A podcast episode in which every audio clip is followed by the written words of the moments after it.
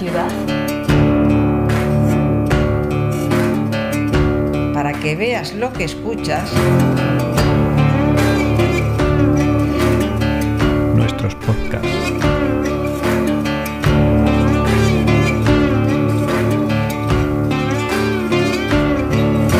Ateneo de Saberes. Portadoras de registros sonoros urbanos. Hola, bienvenidas a Oficios y Recuerdos, un programa de Ateneo de Saberes. En esta ocasión te invitamos a escuchar a Luis Crespo en su oficio de conservador y restaurador de bienes culturales desde la Biblioteca Nacional de España. Así que deseamos lo disfrutes. En nuestra página web encontrarás las fotos de este episodio y además escucharlo libre de publicidad a través del canal de Telegram de Ateneo de Saberes. Si te parece, en primer lugar, decir, eh, bueno, dónde nos encontramos y, y de qué te viene a ti la actividad y el oficio que desempeñas. Pues estamos en la Biblioteca Nacional. Yo soy conservador, restaurador de bienes culturales, que es una acepción grande porque en teoría cada uno está dedicado a una especialidad, pero cuando trabajas, como me ha pasado a mí aquí, con el departamento de música y audiovisuales, tienes que trabajar con cantorales, con partituras, con registros sonoros, sean rollo de pianola, cilindro de cera, es un pequeño museo. Y entonces eso te hace ser diletante en, en lo que tienes que saber e intentar aplicar. ¿no? ¿Y de dónde me viene? Pues es una pregunta interesante que suelo explicarle a la gente que, que viene de prácticas conmigo. Yo empecé siendo ingeniero primero de caminos, primero de ICAI, primero de minas, que, que decir que no iba a clase, obviamente. ¿Siempre te quedabas en primero? Sí, porque era un gran jugador de mus y un gran aficionado al cine estudio. Entonces lo que ocurrió es que una vecina, mi padre me dijo, oye, mira, te vas a ir a trabajar de camarero como yo a Londres, yo nací en Inglaterra, y en ese instante una vecina arqueóloga me dijo, oye, existe una cosa que se llama restauración. Le dije, ¿eso qué es? Pero era un asidero para no irme a trabajar de camarero, no porque supiera lo que era en realidad. Y ahí empecé a encontrar en la Escuela de Artes Aplicadas, grandes sitios que están desapareciendo en su concepto original, en la calle de La Palma encontré la escultura, se me da muy bien hacer volumen. Lo que pasa que para ser un gran escultor hay que ser un grandísimo dibujante, yo no era un grandísimo dibujante. Entonces dos compañeros me llevaron a la Escuela de Restauración. Eh, realmente yo creo que a mí me viene la pasión por uno de mis tíos, que tenía una de las dos últimas forjas artesanales que había en Madrid en el pueblo de Fuencarral. Y él era de los de yunque y de darle al fuelle a mano y mirar el color del hierro y la fragua para ver cómo iba aquello. Y luego en la escuela de La Palma, antes, miento, tuve la opción de estar un año estudiando eh, con los tallistas en madera de la Fundación de Gremios Artesanales, que antes se llamaba Fundación Franco, que estaba al final de Herrera Oria. Y me fascinó su conocimiento de la madera, de las gubias. Y luego en la escuela de La Palma eso se acrecentó. Así que de ahí me viene a mí toda la, la afición. Sí porque bueno, eh, al mirar, digamos, en la página web de la Biblioteca Nacional, eh, figuras como conservador de papel y pergamino. Exacto, ¿no? exacto. Si te parece, vamos a centrarnos en esta, en esta faceta, ¿no? Eh, concretamente, bueno, lo que estamos haciendo ahora mismo nosotros aquí es recoger un registro y un testimonio de lo que es un oficio, como, como es el caso de, de, del tuyo.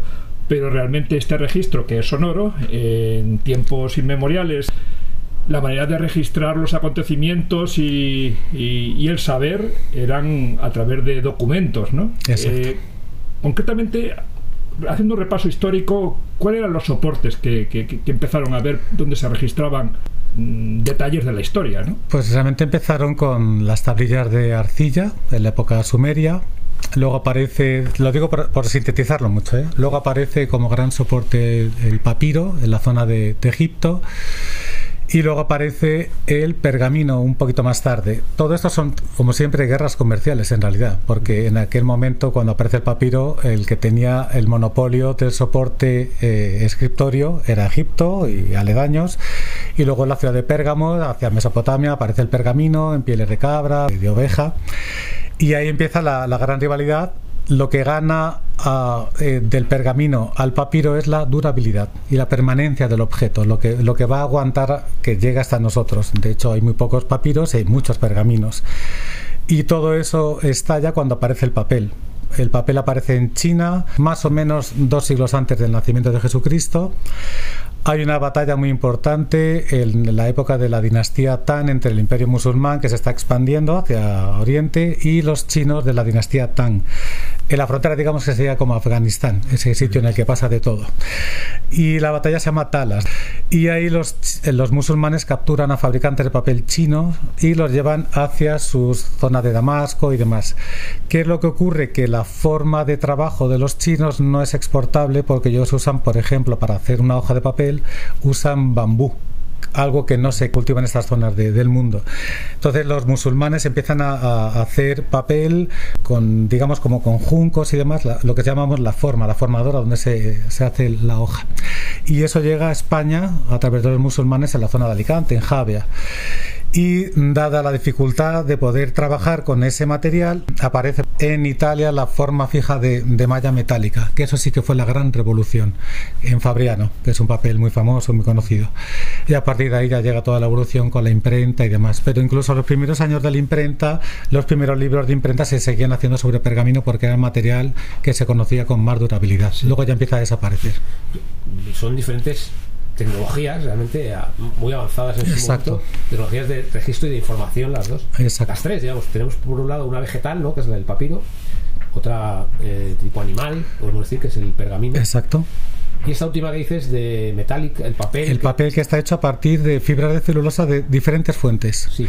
Básicamente en inicio es eh, lino, algodón y cáñamo hasta que, eh, voy a poner en contexto, los primeros papeles la gente se sorprende de la... Siempre nos dicen, oye, ¿qué se conserva mejor? Digo, un primer papel que un último papel, porque el primer papel está hecho con una calidad máxima.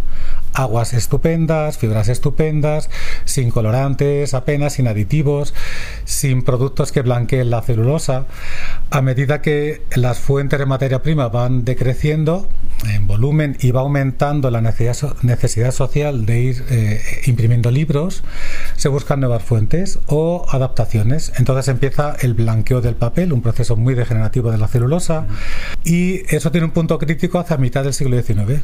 A mitad del siglo XIX aparece el barco de vapor que puede parecer aleatorio, pero el barco de vapor sustituye a los barcos de vela y la fuente principal de la industria papelera eran las velas de los barcos porque tenían el cáñamo con un proceso ya natural de blanqueo, que es el salitre más el sol. La industria papelera siempre ha tenido fama de que degrada mucho el medio ambiente y es porque tiene que usar productos químicos muy fuertes para blanquear las pulpas. Y justamente eso lo hacían los barcos de forma natural.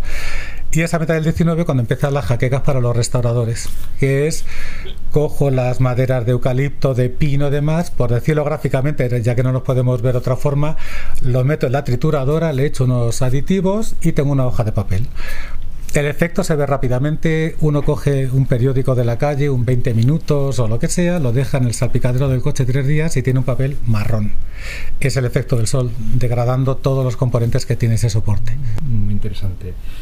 Si te parece, vamos a centrarnos en lo que es España, ¿no? Exactamente, bueno, con la aparición del pergamino, ¿no?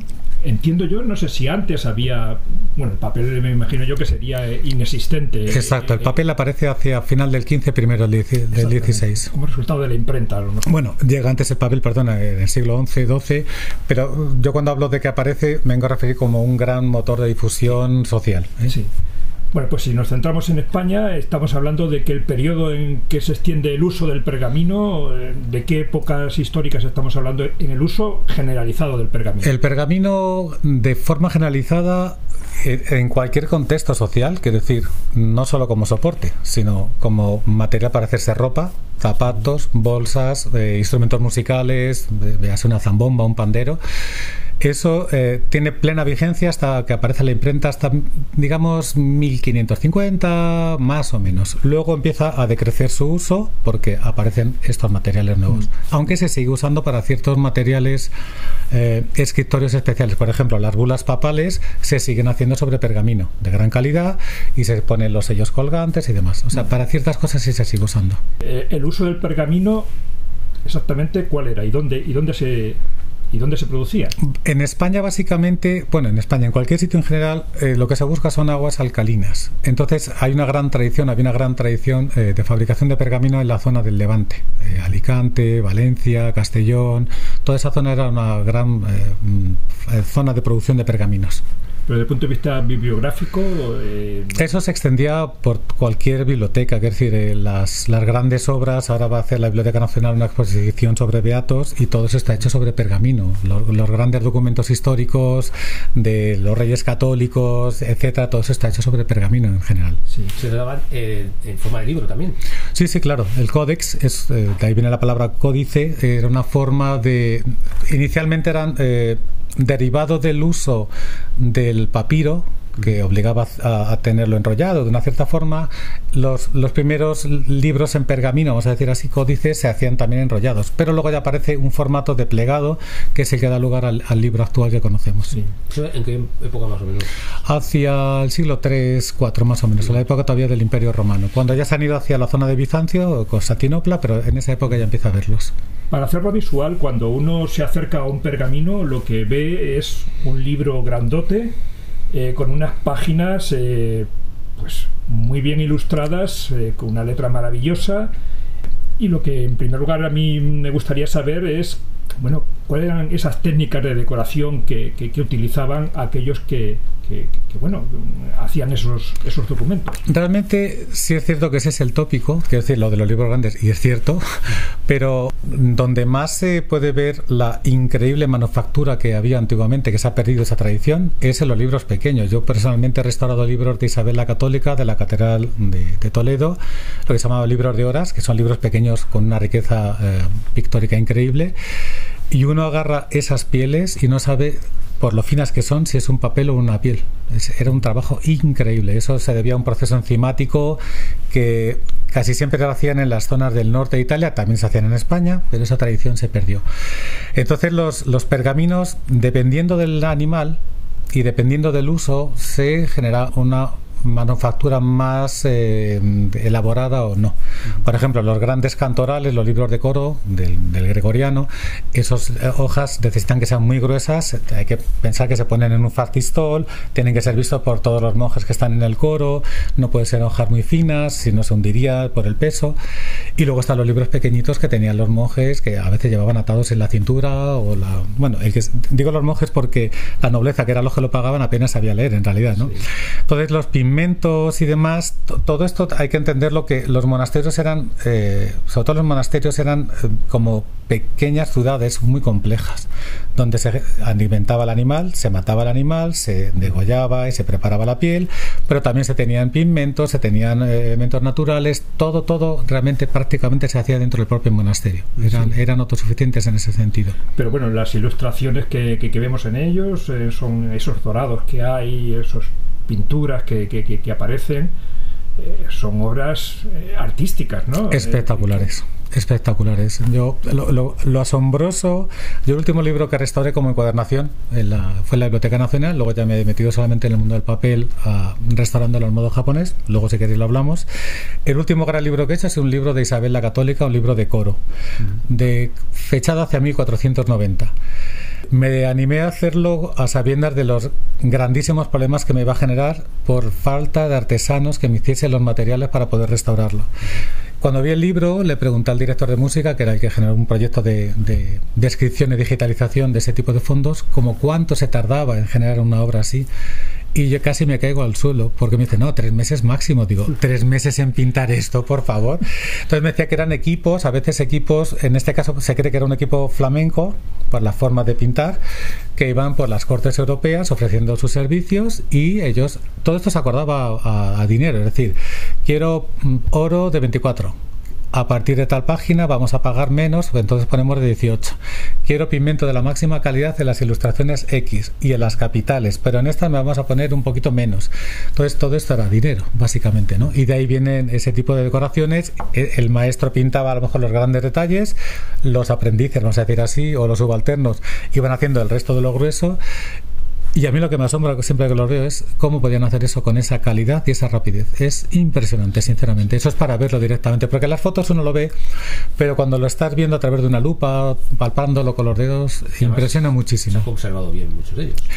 La gran suerte que han tenido es que, bueno, primero a, mí me asombra que hayan pasado por la barbarie humana después de tantos cientos de años quemando todo y destruyéndonos todo, que lleguen hasta nosotros, me parece increíble. Pero la gran suerte ha sido que han estado ocultos al gran público. Entonces, ahora tenemos un gran problema. Yo soy muy partidario de la difusión, es decir, creo que el pueblo tiene que saber por qué está pagando impuestos y tiene que verlo. Pero también hay que saber cómo limitar el acceso a, las obras en el sentido no de que lo vean solamente unos eruditos de, la, de una casta superior, para mí inexistente, pero uh, si lo, lo manejamos eh, continuamente, son obras que ya llevan a lo mejor encuadernadas 500, 600 años. Los materiales, los adhesivos empiezan a descomponerse, los polímeros que los generan empiezan a degradarse y hay que ser consciente de que son como eh, personas eh, no en estado terminal, pero sí que pueden estarlo si nos pasamos en uso no contemplativo, sino de manejo con ellos. ¿no? Pero están perfectos. O sea, abres a veces páginas que dices, esto lo han pintado ayer. Mm. De verdad que lo parece. Y luego estaba la labor del, no sé llamarlo, copista o amanuense o el... Eh, sí, sí. se dedicaba al, al, texto, propiamente dicho. Exacto. Que también era una labor, digamos, hecha obviamente a mano. Sí, sí, todo, todo es a mano. O sea, ellos tenían que hacerse sus, eh, cogían sus plumas de, del cisne o de lo que fuese, lo, el cálamo lo tallaban para adecuar el, tipo de letra que querían hacer, se hacían sus propias tintas. Eh, una de las jaquecas que tenemos los restauradores es que cada manuense tendía a hacerse sus tintas y unas en concreto estaban hechas de metal y ácido y hay más de 400 recetas o, puede que muchas más que también vienen de la época romana y de los musulmanes. Entonces ese tipo de, de tintas que usaban los amanuenses a nosotros nos generan jaquecas porque con el tiempo, con la eh, contaminación atmosférica de las grandes ciudades, de las calefacciones de los coches, generan reacciones que hace 100, 150 años no se producían, pero cuando aparece el aire industrial sí. Y eso está degradando los soportes a una velocidad espantosa. Entonces esa es la gran jaqueca, ¿cómo parar eso? Eh, Luis, en la visita que realicé al monasterio de Guadalupe, una de las sorpresas eh, agradables que, recibí fue cuando en esa visita guiada entramos en la, en la sala de libros miniados. Que claro, en primer lugar, pues lo de libros miniados, no sé, serían libros miniaturas.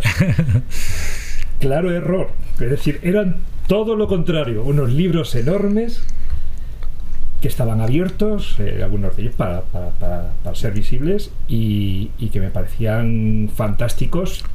Le pregunté precisamente al guía, digo, ¿de, qué viene lo de miniado? dice, pues viene, digamos, de la pigmentación que utilizaban para, probablemente las letras, aquellas que en primer lugar aparecen en el texto en letra mayúscula, o los dibujos, eh, el pigmento del minio, ¿no?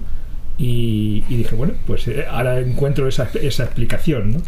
¿Qué tipo de de denominación, por qué se aplica la denominación miniado o a qué se aplica? Eh, eh, aquí en general se aplica, como bien ha dicho Eduardo, a cualquier libro mm, manuscrito que tiene alguna capital iluminada, tiene figuras humanas, animales eh, fantásticas, frutas y demás, que eran típicas de adorno de, ciertas páginas de los libros, como he comentado, dependiendo también de lo que uno quisiera gastarse en los libros. ¿no? por ejemplo, yo he visto en, en cantorales o en los libros de coro, Guadalupe es uno de, si no me equivoco, es el último monasterio en España que sigue fabricando libros de coro nuevos. Lo que hacían era, eh, daban un pigmento de base de carbón y este, esta tinta con metal y ácido y luego le daban a veces eh, clara de huevo, alguna cosa para darle a la capital grande, vamos a decir, la inicial se canta, no sé qué, pues esa S tendría esa decoración.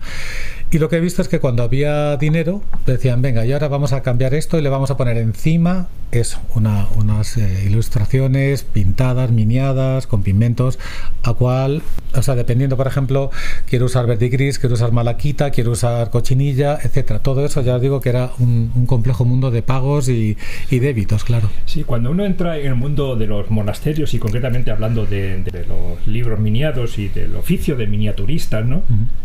Claro, eh, a, la, a, la, hora de leer uno se da cuenta de que ese oficio se, se ejercía en los propios monasterios. Exacto, exacto. Todo eso venía de ahí. Es decir, son los monasterios los que, em, al, copiar textos griegos, al, copiar los nuevos y viejos, eh, el Antiguo Testamento, el Nuevo Testamento, van generando esa necesidad de, de, ir dándole un adorno. Entonces, por ejemplo, los Beatos son una colección de libros que son un comentario de, del Beato de Liébana en el Archivo Histórico Nacional, donde yo antes trabajaba, tienen una copia, la Biblioteca Nacional tiene sus copias, en otros sitios hay. En total creo que hay 12 completas y ninguna tiene nada que ver entre sí. Por ejemplo, la del Archivo Histórico es más eh, sobria. Hay una última página que se conoce mucho en, nuestro mundo, que es la Torre de Tábara, que es muy famosa porque sale el, el, amanuense con su nombre y la torre, que por cierto ya está gris de tantas exposiciones, la luz se come el material como loco.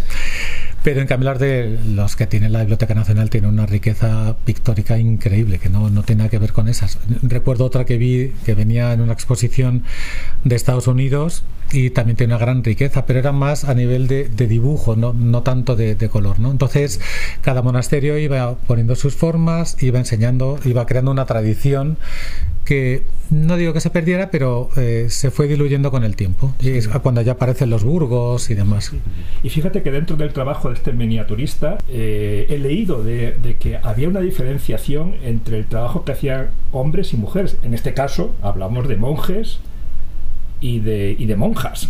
Por lo que leía era que las mujeres estaban más enfocadas dentro de lo que era la ejecución, digamos, de ese libro miniado, en la parte del diseño y, de la ejecución de ese miniado. Y luego los hombres o los monjes eran más la transcripción y el trazado caligráfico, ¿no? ¿Cómo era ese mundo? ¿Cómo podía ser ese mundo? No lo sé, o sea, yo sí sé que todas las ilustraciones que aparecen en las, publicaciones nuestras siempre salen hombres haciendo la parte eh, escrita. No estoy muy seguro que fuese solo por sensibilidad no lo sé, esto es aventurarme en un mundo que yo no conozco. Pero creo que también tiene que ver con, la, con esa tradición de que el hombre tiene el dominio y el poder a partir de que es el que escribe y no tanto la mujer que queda relegada a ese segundo plano. Es una intuición personal, ¿eh? nada más. Entonces, es cierto que las figuras de las mujeres están desaparecidas en general. Es decir, salvo la gente muy, muy especializada que sabe que existen, nunca se suele hablar de mujeres que trabajasen haciendo ese tipo de cosas. No. No.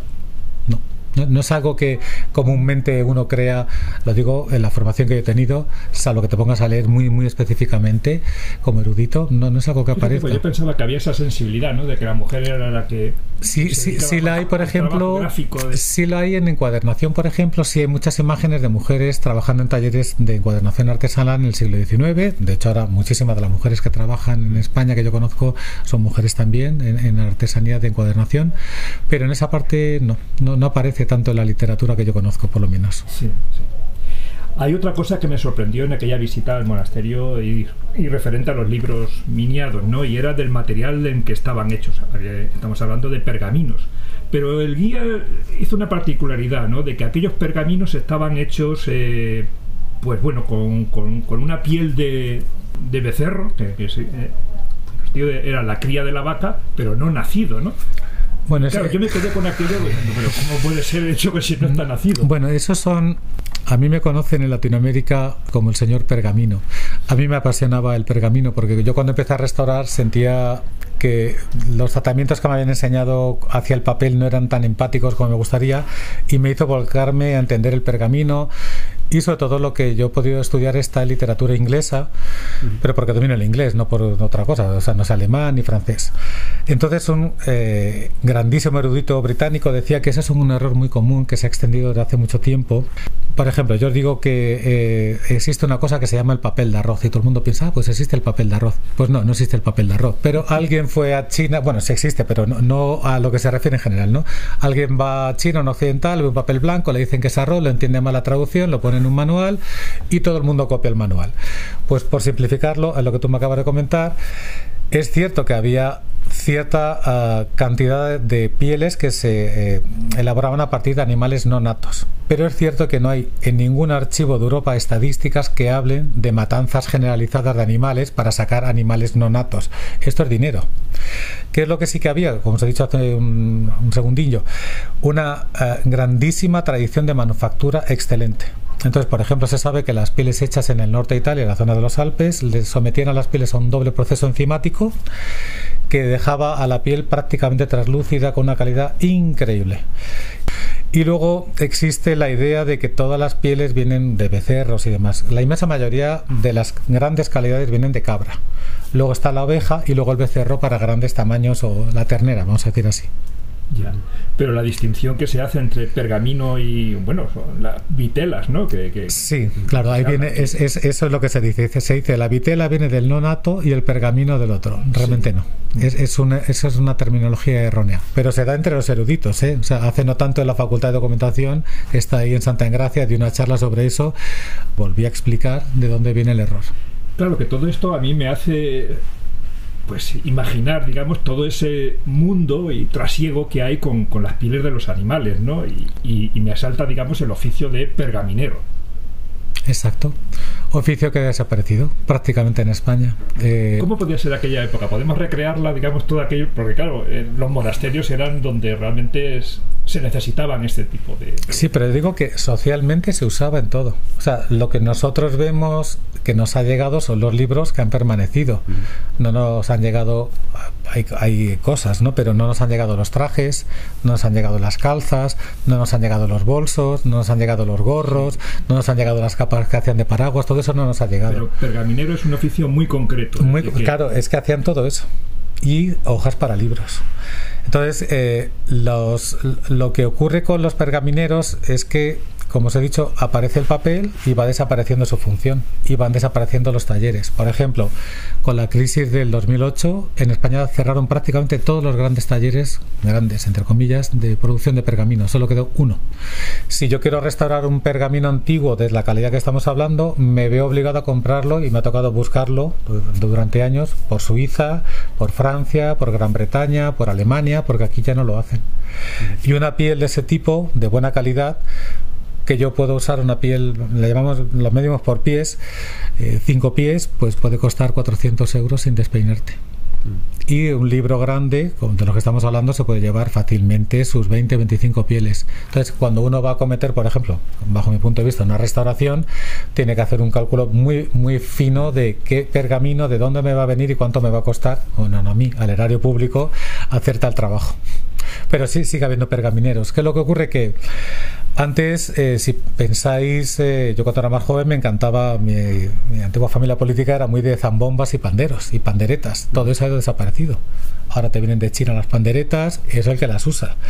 Y claro, los pergamineros que hacían todo eso han ido desapareciendo. En los años 50 en Madrid había una, gran tradición de hacer panderos para ese tipo de, cosas, ¿no? Ya eso no se encuentra en ningún sitio. Las últimas eh, zambombas que me las trajo una amiga, las trajo de Ciudad Real. todo va desapareciendo. Pero en esa época, en la época medieval, vamos a decir, alta, baja de media, has comentado que eh, los monjes tenían o ejercían ellos mismos de pergamineros. Sí, pero no, no o sea, para, para, su producción, pero luego había también pergamineros del Burgo, exacto. O sea, sí, otros que se exacto. eso también a lo mejor, pero había otro mundo. exacto, sí. Lo que pasa que la parte de libros está prácticamente confinada a los muros de los monasterios. Sí. Bueno, decir que que es un privilegio, digamos, estar contigo, sobre todo porque tú eh, han pasado por tus manos eh, auténticas joyas de lo que es eh, una códices miniados que en su época eran unos símbolos del, poder divino, ¿no? de, acceso realmente restringido, porque aquellos libros solamente estaban en monasterios de un gran tamaño y muy lujosos y que bueno el, uso que se le que se le daba era más bien un uso litúrgico no los eh, cantorales o libros de coro, exacto, sí, era un uso litúrgico. Y, ni siquiera durante todo el año. Yo, por ejemplo, me sorprendí eh, cuando estuve limpiando la colección que tiene la Biblioteca Nacional, vienen a ser 90 cantorales más o menos. Algunos estaban muy destrozados, mal uso. Ah, tenéis que pensar que la inmensa mayoría de esos libros venían de la época de la desamortización de Mendizábal, cuando se les quita el poder a los monasterios, se quedan abiertos y se quedan allí a la buena de Dios. Entonces eh, me sorprendió porque el equipo de musicólogos con el que trabajé me explicó por qué yo veía al limpiar los libros algunas hojas muy gastadas y otras nuevas, perfectas. Y me decían es que este libro se usaba, por ejemplo, este en concreto, en Adviento y no se usaba en otro momento. O se usaba en actividad y no se usaba en otro momento. Entonces, esas hojas sí aparecen desgastadas y las otras no. Entonces, eso es muy llamativo porque también condiciona mucho el tratamiento de conservación al respecto, ¿sabes? Porque yo puedo usar, eh, he hecho tratamientos con el CSIC de limpiar pergaminos con el láser de femtosegundo con el que te limpian los ojos cuando te hacen la operación. Y eso genera sobre la piel, marcas, tiras un pulso de láser y te deja la piel, va haciendo ablaciones, es como pequeñas limpiezas superficiales, ¿no? Muy controladas y podríamos haberlo hecho, pero claro, hubiese perdido ese registro necesario para entender el uso de ese libro y en qué momento se usaba ese libro, ¿no? O sea, a veces esa es la parte compleja que tenemos en nuestra profesión. La tentación es revertirlo a un proceso inicial ideal de cuando se creó, pero hay que admitir que a todos nos salen arrugas, a todos se nos va cayendo la carne y a los libros también. pero ¿cuál es la impresión o esa primera impresión en la cual cae en tus manos un libro de este tan histórico y, tan memorable, digamos, como ese. en, qué te, ¿En, qué me, ¿En qué me fijo yo? ¿En qué te fijas? en, algo que, en algo que no sé que no es socialmente entendible, a lo mejor.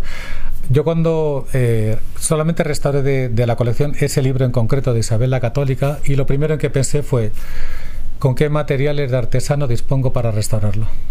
Es lo primero que pienso. O sea, yo, yo me acerco a los objetos Intento acercarme a cualquier objeto. Yo he restaurado cartas de Colón, los planos del primer batiscafo de Isaac Peral, eh, cosas increíbles, los primeros y los únicos libros que hay con la misa cantada en mozárabe de la Catedral de Toledo, el Beato de la Catedral de Gerona. Y yo siempre me acerco a ellos como un problema técnico. O sea, yo intento ver qué es lo que está produciendo o no un problema y cómo lo puedo estabilizar. Y sobre todo, qué materiales, insisto, artesanos tengo a mi disposición para aplicarlos. ¿no? Entonces, cuando yo hice el libro de Isabel la Católica, el primer problema que yo sabía que me iba a encontrar fue cómo puedo eh, encontrar clavos. Esos libros llevan unos metales muy grandes para soportar el peso cuando se apoyan, ¿no? ¿Quién me va a hacer a mí esos clavos artesanales que se hacían en forja? Que ya nadie los hace. Antes los hacían en el País Vasco, desaparecieron. Entonces, eh, yo tuve la suerte de encontrar un señor que restauraba cunas en la calle de la Madera y me dijo, a ese modo que tienen los artesanos al ser muy ocultista, con una voz muy tenebrosa, cambia la aleación.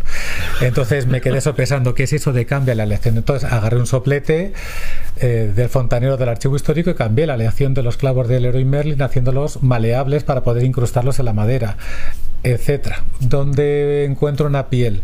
Carlos Vera, el que habéis entrevistado, gracias a que él tiene un taller privado y me trajo piel de búfalo del sur de Francia, pude insertarla en el libro.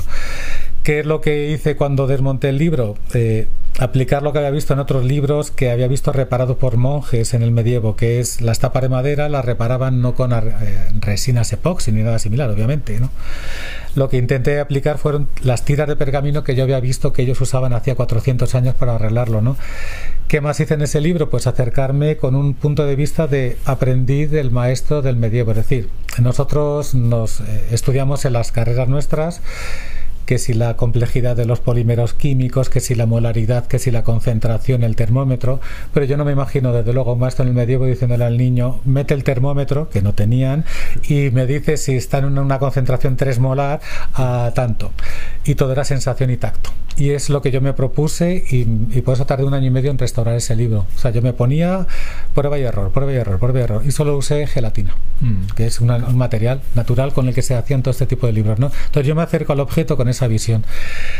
Luego, ¿qué ocurre? Que obviamente a medida que voy limpiando las miniaturas, vas quitando la suciedad y van apareciendo las imágenes, vas diciendo, madre de Dios, con respeto a los creyentes, qué bien y qué buenos eran haciendo el trabajo esta gente. Eran maravillosos, la verdad. Esa es la parte que, no, digo que haya desaparecido del todo, pero prácticamente sí. Claro, en ese sentido tu trabajo... Eh, digamos, parte de una tecnología, pero a la, larga te ves abocado a, entrar en la artesanía. Hay... Te ves movido a. Claro, vamos a ver. Ese es, ese es mi punto de vista. Si algún compañero de la profesión me escucha, seguro que me tira piedras, porque cuando nuestra profesión nace, la, profesión nuestra, digo como profesión, ¿eh? surge en la época del final del movimiento de Franco, cuando los chaquetas blancas y hay que abrirse Europa, el mundo, etcétera, ¿no? Entonces ahí surge la primera escuela de restauración de papel y de libros, digamos oficial, con un contenido científico.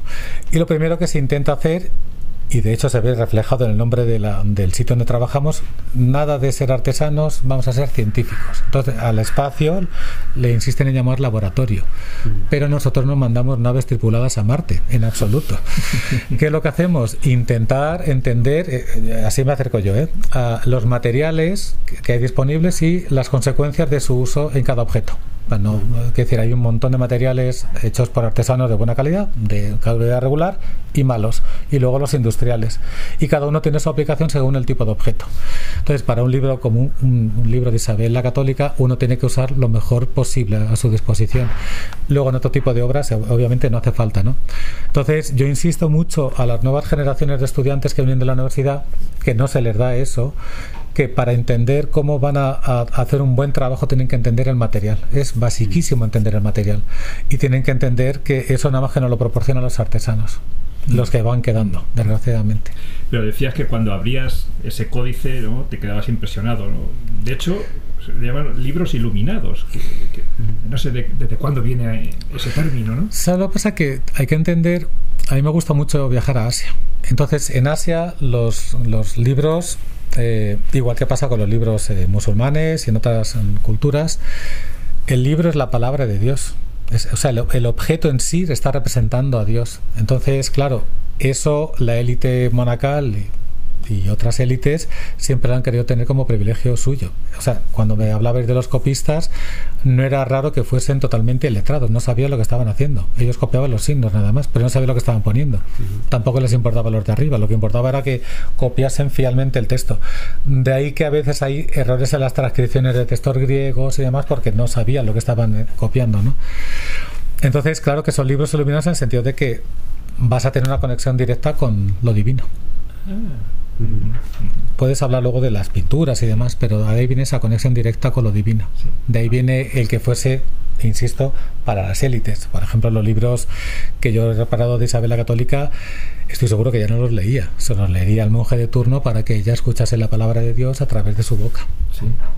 Decías que cuando aparecía un códice de estos, eh, tu primera eh, eh, tarea era desde el punto de vista profesional, ¿no? Pero claro, también en estos códices hay una parte emocional, ¿no? Que es ese mismo códice o ese mismo libro ha podido estar en manos de algún rey o alguna reina o de algún personaje histórico en sus propias manos. Sí, sí, eso está clarísimo, sí, sí. Ya digo, o sea, cuando haces cartas manuscritas de Colón, las ha escrito Colón. He restaurado cartas de Santa Teresa, las ha hecho Santa Teresa. O en los planos del batiscafo de Isaac Peral ves sus huellas dactilares llenas de grasa mientras estaba haciendo el diseño de, de ese submarino suyo, ¿no? O sea, que claro que te da un toque de emoción. A mí lo que ocurre es que hace ya años me puse una especie de salvaguarda mental para no que no me temblase el pulso.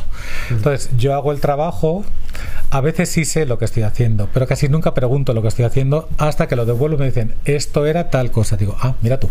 Pero lo intento porque si no, es fácil caer en el error de cometer algún tratamiento indebido que borre algún elemento significativo. Entonces, nosotros en la profesión, creo que con lo más difícil que lidiamos es con el criterio de intervención, es decir, cómo mantengo ese mm, aspecto del pasado, del uso, de quien la haya usado, su grasa y demás en el objeto, permitiendo que sea ahora consultable, legible, pero también a la vez dejando esa pátina de vejez del, paso, del paso del tiempo. Eso es muy importante. Entonces sí, sí que produce esa emoción y sí que intentamos, como os he dicho antes, por ejemplo, con las páginas de los libros de coro que pasaban los monjes, cogían una página para adelante y para atrás, para adelante y para atrás. Si mover de ahí el dedo, pues dejas toda esa grasilla del dedo del monje. ¿no? Entonces, claro, esa emoción sí que existe en algunos libros. De hecho, nosotros hemos empezado, con mi compañero jefe, Arsenio Sánchez, a crear una nueva concepción eh, de terminología en, la restauración. Eh, se habla mucho de la mínima intervención. A mí, como me gusta mucho lo japonés, le dije, oye, ¿por qué no aplicamos un término muy, muy del gusto de la estética japonesa? En el siglo XVI aparece, digamos, como institucionalizado en toda la sociedad japonesa la ceremonia del té, que es muy protocolaria y eh, se establece que los eh, objetos con los que se va a hacer esa ceremonia no sean suntuosos ni, ni, lujosos, sino que sean de artesanía normal, entre comillas normal, con un gran gusto. Y ver en la vejez, en la pátina, en el desgaste, esa, ese carácter único de ese objeto que te va a permitir hacer el té y luego tomarlo como un ritual único, ¿no? Entonces eso se enmarca dentro de una cosa que se llama el wabi sabi, que es una, una estética que lo más parecido que podemos encontrar en Occidente eh, viene en la época de los, si os acordáis de las obras de Washington Irving, cuando habla de los cuentos de la Alhambra, se ilustran esa Alhambra que está de, que se cae a trozos y demás. Le gusta mucho a los británicos y franceses viajeros ver esos monumentos que se van cayendo. Entonces, sin llegar a, dejar que se nos caigan los libros en las manos, lo que aplicamos es, la estética guavisable lo que habla es de valorar la pátina, el desgaste, esa sensación de vejez. Entonces, restaurar y mantener el objeto que yo te devuelva un objeto restaurado con esa sensación de que no se ha hecho nada es muy difícil. El ejemplo otra vez recurrente del cantoral. Cuando yo terminé el cantoral, después de perder la vista limpiando las miniaturas, después de encuadernarlo, después de hacerle todo, me dijo una directora de aquí a la que le tengo muchísimo cariño, pues no lo has hecho mucho, ¿no? Es, es, ese es el fin del trabajo. O sea, que lo abriese y dijese, se ha mantenido esa sensación de vejez en el libro, ¿no? Esa es la dificultad de nuestro trabajo. Sí, sí. Hay una cosa que, me intriga, Luis, y es eh, cuando tú te acercas como restaurador a uno de estos libros, vemos lo que se ve, pero ¿y lo que no se ve? Hablando, por ejemplo, de los pergaminos, ¿no? De, incluso que antiguamente se reutilizaban pergaminos. Sí, sí, claro. Por ejemplo, eh, ahora tenemos el, el, borre usted el teléfono, el Word, el documento, lo que sea, pero antiguamente, por ejemplo, tenéis que pensar, la Iglesia Católica de repente dice, voy a cambiar el texto del Padre Nuestro. No tiro un libro que ha costado un, fortunón al cubo de la basura y generó otro. Entonces, aquellas partes en las que se puede se raspaba y se volvió a reutilizar. En algunos casos muchísimo. También dependía de la calidad del pergamino, permitía más o menos reusos, ¿no? Ahí aparece lo que llaman los palimpsestos, que son esos textos que a veces aparecen con luz ultravioleta, que dicen, uy, aquí debajo aparece, no sé qué tal cosa, ¿no?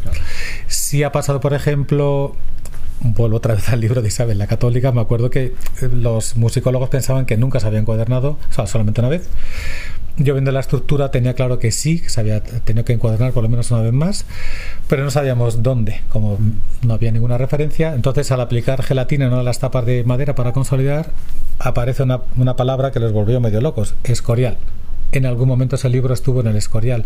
Entonces a partir de ahí empezaron a tirar del hilo porque tenía partes del pergamino también reutilizadas, empiezan a encontrar sentido, pues tuvo que hacer hacia 1400 no sé qué, por este canto que cambia, etcétera, ¿no? Y sí, sí, en el pergamino eso se da. En papel no, eso no se puede hacer, pero en mm. pergamino sí. Mm. Sí, porque es un soporte grueso que permite raspar con un cuchillito con habilidad. Mm. Has hablado del, precisamente del, estamos en la Biblioteca Nacional, has hablado del Escorial. Parece que son los dos grandes centros en España de, conservación de, de, este tipo de... De libros de coro. De libros bueno, en general de, también de pergaminos, probablemente, no sé si, o hay, hay otros más. no, hay, o sea, un, un, gran, un gran centro son desde luego la catedral de Toledo tiene una riqueza increíble con la Biblia de San Luis y demás en el Escorial hay cosas increíbles desde luego también ¿eh? como el Códice Aureo y demás o sea sí, sí que hay cosas sueltas en, en muchas instituciones porque aquí ha habido muchísima riqueza también es verdad que mucho ha salido en la época de, la guerra de la independencia, con Fernando VII salió de aquí patrimonio sin, sin importar a nadie. O sea, lo que sí que ha habido es una despreocupación del gobierno hasta no hace tantos años de, de cuidar bien todo. Digo, no hace tanto, quizá 100 años o 80 años, pero entre tanto nos han expoliado, igual que dicen que hemos expoliado Latinoamérica, a nosotros, nosotros nos hemos autoexpoliado vendiendo de todo también. ¿eh? Sigue, sigue habiendo mm, material o, códices o libros que, que se conoce, digamos, que existen, pero que no, se, no están localizados. Yo eso, o sea, si es porque haya coleccionistas que tengan esos libros, sí. Eso es obvio. Siempre hay coleccionistas que desean esa cosa de me lo quedo yo y que no lo vea nadie. Sí. Y cosas que antes se sabía dónde estaban y de repente han desaparecido, como pasa con los cuadros y demás. Sí lo hay. lo del expolio es un, clásico. No, no te voy a decir que, que haya parado porque no hace tantos años aquí hubo un robo que desgraciadamente fue famoso de unos mapas de Ptolomeo que se pudieron recuperar gracias a, una labor increíble de la policía artística, ¿no? Pero claro, el, afán del ser humano, hay un gran maestro de yoga, a mí me gusta mucho el yoga y demás, se llamaba el maestro Osho y decía que el, espíritu del ser humano es como el espíritu de la urraca, brilla lo quiero. Pues es, así, eso se, se, sigue dando, sí. Y se sabe que hay esos libros, ¿no? Sí, sí. Eh, yo vengo del campo de la filología, por llevar un poco a en la filología clásica también. Allí siempre, eh, claro, se ve desde la perspectiva del que reconstruye los textos, no tanto el material, o que evidentemente no sé hasta qué punto yo pienso, por ejemplo, en papiros, papiros de, la antigüedad clásica que de gran importancia, que, que aún, aún vuelven a aparecer de pronto no sé si en tu caso trabajáis también con filólogos o con o el trabajo está un poco separado, digamos. No, por ejemplo, yo no estoy haciendo mucho trabajo. Cada restaurador en la biblioteca mm, no es que ya antes era más especializado, ahora ya desde hace unos años eh, digamos que compartimos todos todo. Lo que pasa es que en mi caso me he volcado prácticamente solo a obra en papel, ¿no? Pero sí sé, por ejemplo, por mi jefe, Arsenio Sánchez, Premio Nacional de Conservación, un gran lujo, un lujo increíble. Él está muy en contacto con investigadores y habla mucho con el departamento de manuscritos, de raros, impresos y demás, y él es un, erudito tremendo, entonces sí que van buscando pistas y qué cosas pueden ser interesantes y demás, ¿no? Yo, en el caso mío, cuando hice lo de los cantorales, por ejemplo, sí que hablaba con los musicólogos, hay muy pocos en España que sepan tanto como ellos, y entonces me daban pautas de lo que puede, para mí podía ser una mancha era una línea, un puntito, eran indicaciones de tal cosa en el texto, ¿no? Entonces hay que hacerlo porque, claro, uno no, o sea, siempre se habla del trabajo multidisciplinar, eso queda muy bonito en prensa, pero luego realmente la gente es un poco complicada porque cada uno está en su mundo de taifas y parece que le quieres echar de, no sé si jugabais de pequeño yo sí al rey de la montaña y uno se pone arriba y el resto intentaba tirarle. Pues aquí estamos casi lo mismo, ¿no? Pero sin llegar hasta ahí, eh, sí es cierto que si no se genera una comunicación con el departamento, con especialistas que te pueden dar las pautas de qué puedes quitar o no y qué consecuencias tiene, es difícil eh, por uno mismo saber qué, parte puede ser interesante, por ejemplo, para un filólogo o un codicólogo. ¿no? Claro, digo también porque algunos de estos están, bueno, algunos están en español de, la época, pero aún así la, caligrafía y la, la, bueno, la ortografía es diferente. Otros incluso están en otras lenguas, en latín seguramente. No sé hasta qué punto llegas a, meterte en trabajar en sobre eso, sobre la parte lingüística estudiante o dejar, bueno, esto No, yo, o sea, nosotros sí tenemos una ligera formación en, en, paleografía y demás para entender un poco, pero no, nos metemos. A, a lo mejor hay, hay, compañeros que sí que se han metido muy profundamente en eso, ¿eh? pero no es mi caso. O sea, yo no me meto tanto en eso, ya digo que como la. por ejemplo, lo que sí intento es. Eh, los ahora estoy trabajando básicamente para el Departamento de Bellas Artes y Cartografía. Sí estamos generando un diálogo entre las personas responsables y yo de qué hacer qué no hacer, qué elementos mantener y cómo. Y luego ya la parte que nos interesa mucho es cómo conservar eso para que para el futuro las generaciones venideras puedan eh, disfrutarlo, dándole el mejor sentido. ¿no? Pero lo que es la parte intrínseca de paleografía y demás, ahí, no me meto yo tanto. Es otra, es otra especialidad. Eh, son, son, especialidades muy distintas. Es verdad que se complementan, porque claro, que yo tomo una decisión, de repente digo, mm, este parche lo quito. ¿Por qué? no, no, tiene sentido que lo quite, ¿no? O, o no añado ningún parche. Estoy de la primera vez que apliqué este término del wabi sabi fue en las partituras del siglo de oro de, la, de, cuando se interpretaban las obras de Lope de Vega y Calderón que las tiene en la Biblioteca Nacional algunas están taladradas por insectos y demás ¿no? entonces hablé con el director de música una persona muy sensible que estaba en aquella época y me decía es que a veces los restauradores nos devolvéis las obras muy perfectamente terminadas como demasiado embellecidas ¿no? entonces lo que yo estoy intentando es generar un diálogo como lo hice con él y con el nuevo departamento de Bellas Artes de por qué hay necesidad de añadir lo que no hay que añadir. Es decir, si un papel ha estado comido por insectos, lo que yo hago es reforzar esas partes para que un musicólogo un intérprete o lo que sea pueda disfrutar de la partitura, pero a la vez queda patente que ha habido agujeros hechos por un insecto que yo refuerzo, pero no relleno. O sea, no, tratamos de darle, por lo menos en la biblioteca, no tratamos de volver el objeto, como os he dicho antes, a un, a un estado primigenio original idílico. Sí. O sea, lo que hicieron, por ejemplo, eh, el otro día hablábamos por la catedral de Chartres, la que se quemó, y el famoso pináculo. Eso viene dado por un movimiento de arquitectos, sobre todo Villet-le-Duc, podéis ver un, reflejo en la mezquita de Córdoba. Si vais a la mezquita de Córdoba hay una fachada, nunca recuerdo cuál es, en la que se ven los entrecalles y en cada entrecalle vais a ver el gusto de un arquitecto. A mí me parece que aquí tiene que haber un balconcito. Aquí me parece que tendría que haber una manchita, no sé qué. Aquí me parece que tendría que haber un, un sogatizón de esta forma. Y el pináculo lo puso él porque a él le parecía que ahí tenía que haber un pináculo. Mm, mm. Eso mismo se, ha, se trasladó durante mucho tiempo a la restauración también de, de objeto patrimonial y documental como el nuestro. ¿no? Pero ahora la tendencia es a intentar refrenar esas ganas locas de, yo siempre lo explico, uno cuando sale por la mañana se mira al espejo, se afeita, si es chica a veces echa el rabo del ojo, de la pinturita, y sin quererlo, aunque sea inconscientemente, ve un objeto que le falta algo y dice, lo voy a rellenar. Porque, ¿qué te ha hecho el objeto? No tienes que rellenarlo.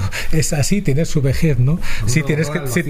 claro, sí, sí, es un horror vacuo en realidad. Entonces tienes que mantenerlo, tienes que dártelo a ti como filólogo para que tú lo veas y digas, ostras, qué bien, me han mantenido toda la tinta, le han hecho todo el proceso para que eso se mantenga, pero ya no me meto en la parte de, de descripción interna. Pero claro, es que en tus manos está un objeto que no sé si se habrá producido en algún caso de que sea un objeto de un origen desconocido. Sí, sí. ¿Y a qué te enfrentas eh, a la hora de, restaurarlo? Claro, por ejemplo, aquí hay una colección de pinturas chinas que me ha tocado buscar mucha información por Australia, Gran Bretaña y demás, porque eran eh, pinturas, hay, hay dos épocas cuando va Occidente hacia Oriente, está el japonismo, que es la última época del 19, y antes está lo que llaman la chinoiserie, vamos a decirlo en español, que es cuando nos llega básicamente toda esa forma de decorar de la decoración de Talavera de la Reina, los abanicos, los mantones de Manila que conocemos y demás, ¿no? Entonces aquí, de esa época, empezaron a traer los comerciantes y diplomáticos unas obras que eran como álbumes de recuerdo. En vez de postales, traían pinturas hechas por artesanos chinos desconocidos, sobre materiales que aquí se pensaban que eran papel y sabemos ahora ya que no, después de empezar a restaurarlos que no. Es una especie de sin una especie. Yo le llamo cariñosamente el puerro. Es un vegetal que es, es algo similar al tallo del papiro, ¿no? ¿no? se trata igual, pero bueno, se corta, se va desenrollando y sobre eso se pinta, ¿no? Y eso genera eh, grandes dilemas eh, técnicos a la hora de, conservarlo y también de, decir de qué taller era, de Cantón, de Shanghai, viene de Perú, pero también se hacían en Perú. Hay que pensar que mucho, había un, galeón que le llamaban el galeón negro, que iba desde Filipinas hasta Acapulco, atravesaba todo México, parte se iba hacia el Virreinato de México, de Perú, hacia los nuevos ricos, y parte venía hacia España y de ahí para toda Europa. ¿no? Entonces, parte de esas obras se quedaban allí, luego algunas nos han llegado. Entonces, esos orígenes, esos sí que son divertidos en modo Shakespeare, eh, de, encontrar dónde viene todo tu especialidad, o lo que vas trabajando, has comentado ahora, es el, sobre el papel. Sí. Has hablado también de últimamente el papel japonés. Sí. Estás trabajando con él, no sé si nos puedes. sí, verás, eh, eh, como consecuencia de la desaparición de los buenos artesanos, eh, ya en los años 70 se genera a través de la UNESCO grupos de trabajo internacionales y ya se señala la dificultad para los restauradores de encontrar buenos materiales de trabajo. Entonces, en, en, Japón se produce desde hace muchos años, siglos, un papel excelente. Tenéis que pensar cuando, igual que pasa aquí en la época de invierno, que los agricultores no hacen nada, vamos a decir así, de, cosecha, de, plantar y demás, lo que se hacía en Japón era, entre otras cosas, papel porque está hecho de moreras y otras fibras de allí, ¿no? Entonces, en la época en que Japón se cierra al mundo, durante casi tres siglos, está el señor, está el emperador, que es una figurita de, adorno, y está el señor feudal, el dictador, el shogun, que manda sobre todos los demás dictadores, digamos. Esos dictadores le rinden pleitesía en forma de regalos y cada uno le llevaba lo mejor de su producción. Y entre ellos está el papel. Entonces competían para hacer un papel increíble. ¿Qué es lo que ocurre? Que ese papel, salto ahora en el tiempo, se llama washi. Washi quiere decir, wa es el nombre de Japón dicho por los chinos antiguamente y shi es papel, hoja hecha de, papel en Japón. Entonces, esos papeles para nosotros son increíbles porque tienen una eh, resistencia mecánica. nosotros, por ejemplo, ahora restauramos en la biblioteca las encuadernaciones no con piel. O sea, una encuadernación de piel no se restaura con piel porque las pieles modernas son muy malas en cuanto a propiedades mecánicas. En cambio, este papel japonés que tiene una fibra muy larga, tú lo pones y eso aguanta todo lo que te puedas imaginar por tres. Eso que estás viendo de los globos de los chinos, ya lo hicieron los japoneses en la Segunda Guerra Mundial. Mandaron globos de papel japonés aerostáticos con bombas por el Pacífico hacia Hawái. O sea que no es un invento chino, viene de antes, ¿eh? Y aguantaban las pasos de tormentas y demás, ¿no? Entonces, ese papel es el que estamos usando para multitud de cosas. Y en mi caso, he tenido la fortuna de poder irme a formar a Japón con restauradores japoneses. Ellos tienen toda la tecnología que os podéis imaginar de láseres y demás, pero siguen aprendiendo al modo artesanal que se aprendía aquí. Es decir, tú entras al taller, hola, buenos días, afílate todas las herramientas. Día 2, hola, buenas, coges un taco de papel extra fino y te dicen, y al tacto, me va separando estos papeles en tres grupos. Y me dice dónde está el lado satinado y el rugoso, que luego tiene sus eh, implicaciones, ¿no? eh, me prepara hasta el adhesivo a partir de la sensación y el tacto. ¿Qué es lo que ocurre? Que eso es, un proceso de aprendizaje muy lento. Un restaurador en Japón tiende, a tardar en su formación entre 8 y 10 años. Muy intensos. Ellos trabajan de lunes a sábado unas 12 a 14 horas diarias. ¿Qué ocurre? Que cuando tú les ves es como ver, yo siempre lo comparo a Fred Astaire, a mí me encantaba el, cine antiguo de musical, y Fred Astaire o Jim Kelly. Jim Kelly era muy físico, Fred Astaire bailaba con un bastón, con una tapa de alcantarilla, con un gorro.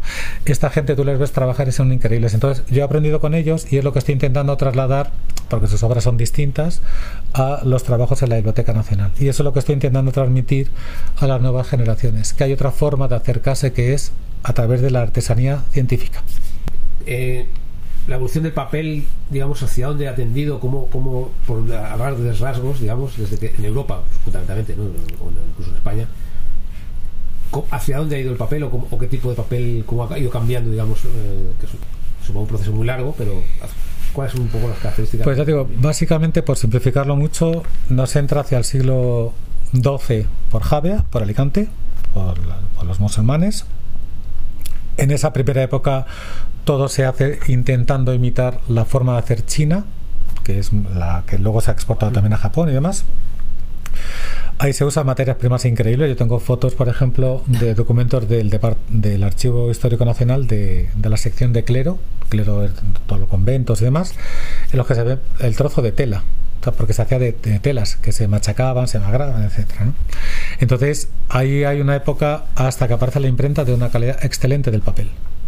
Luego empieza a aparecer la necesidad de tener más fuente de materia prima. Empiezan a, usarse las mm, vendas de las momias, eh, los toldos de las, de las tiendas, empiezan los procesos de blanqueo de la fibra, que ya no es blanca, para conseguir la blancura.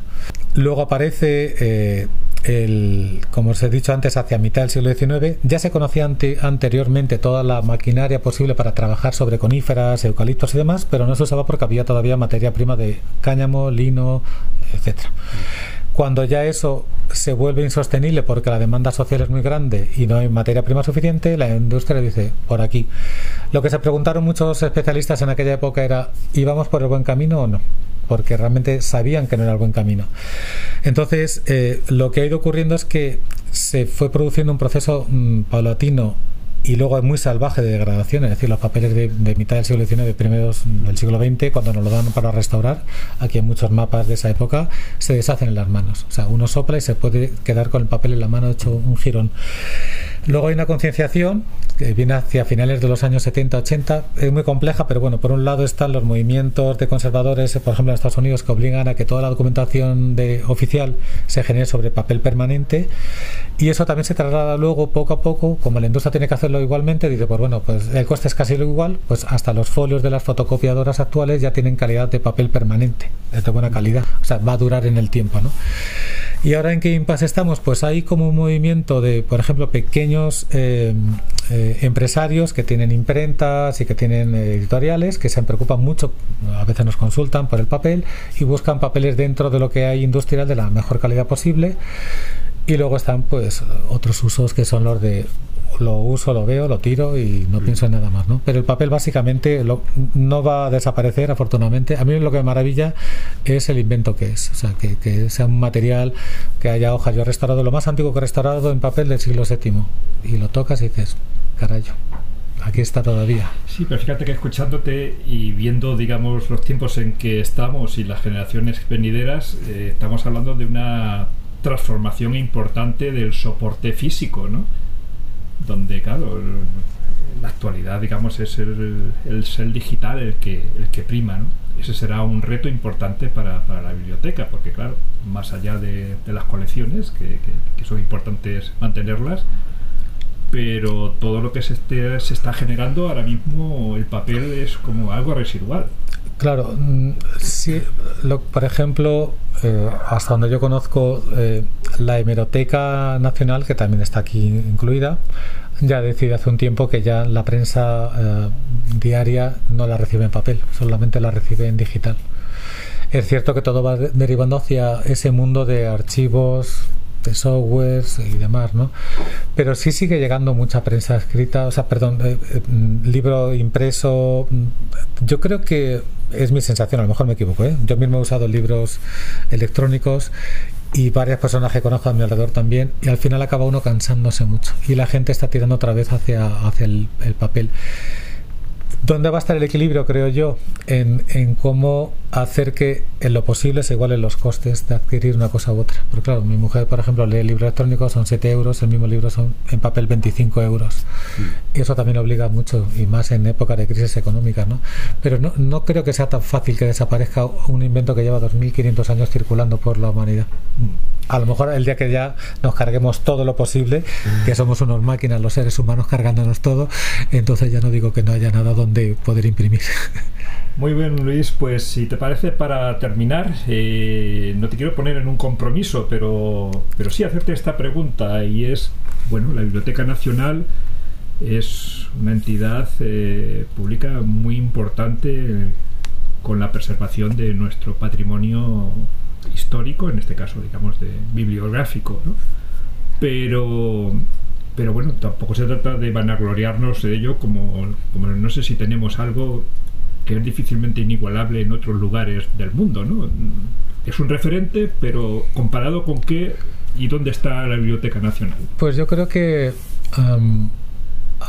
en el plano de grandes bibliotecas del mundo, no creo que baje de estar entre las siete mejores del mundo. Tiene una riqueza documental increíble. Hablamos de documentos, pero aquí está la segunda mayor colección de discos de vinilo de España, después de Radio Nacional de España, por ejemplo.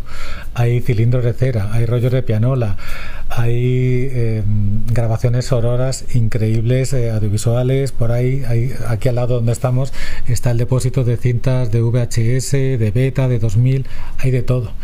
Entonces, eh, solamente por esa parte de, fondos, de la riqueza de fondos, está en ese, en ese plano. Y luego lo que tiene es una gran trascendencia en España, Portugal no estoy muy seguro, pero en Latinoamérica me consta que sí, porque yo he formado a, muchos restauradores latinoamericanos y tiene una trascendencia increíble y una gran proyección internacional.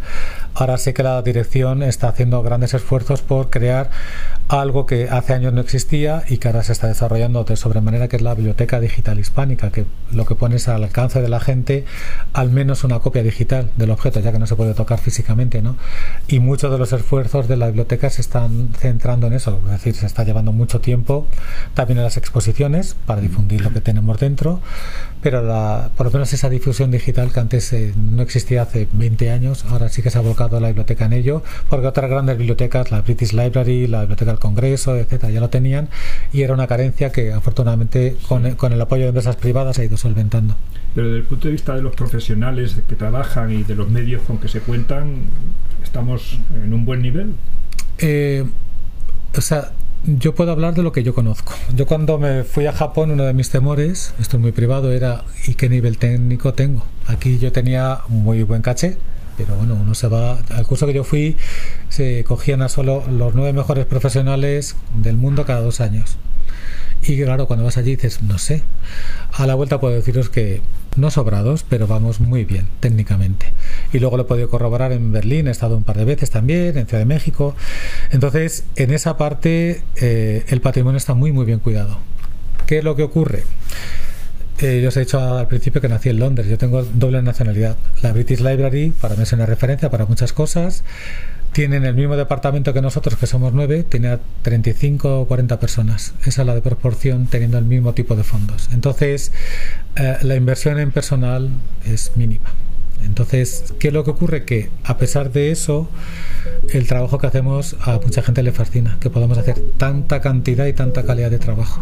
Y eso es esfuerzo personal de cada cual, ¿no? Pero sí, sí, tenemos un nivel altísimo, realmente lo tenemos, no solamente en restauración, sino también en encuadernación, me consta, o sea, son unos profesionales increíbles. Ya en otro departamento no me voy a meter también, que también los hay, obviamente. Pues eh, muchas gracias, Luis, por este rato que nos has concedido aquí en la Biblioteca Nacional. Pues, ha sido muy interesante escucharte. A vosotros por la paciencia y cualquier error que haya cometido lo borráis también. Muchas gracias, chicos.